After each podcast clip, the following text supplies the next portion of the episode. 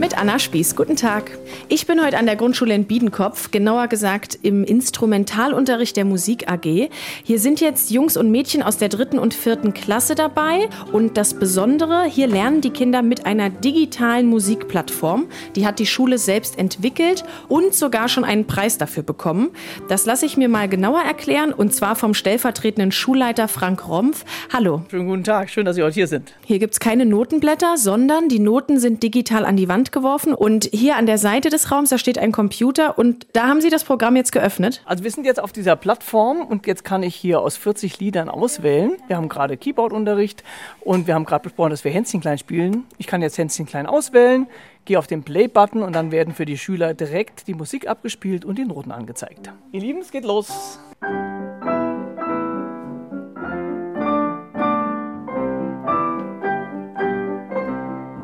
Das Programm heißt Lin Audimax und es gibt eine Startseite und da kann ich verschiedene Lieder auswählen. Und, Erstmal äh, das Instrument wählen. Ach, genau. Ja. In der Spalte, wo das Instrument ist, da wählt man dann ah, das Lied. sehe ich. Genau, hier steht zum Beispiel Saxophon, Trompete, Posaune. Und jetzt versuchen wir das erstmal ohne die Klavierbekleidung und dann nehmen wir auch gleich die Klavierbekleidung hinzu. Es geht darum, dass Kinder lernen, im Orchester miteinander zu musizieren. Und deshalb können sie sich einmal ihr eigenes Instrument anzeigen und vorspielen lassen, aber auch die anderen Instrumente. Herr Rompf, die Idee ist ja, Kindern die Möglichkeit zu geben, zu musizieren, unabhängig davon, ob es jetzt eine Musikschule direkt im Ort gibt oder nicht, richtig? Das ist absolut richtig. Und wir sind hier im ländlichen Raum. Hier gibt es keine Musikschule, mit der wir auch kooperieren könnten. Und von daher ist das für uns ein Riesengewinn, dass wir zum einen das Material haben für die Lehrkräfte und dass die Schüler einfach dann gut üben können. Da frage ich doch mal hier die Schülerin. Du spielst ja Keyboard.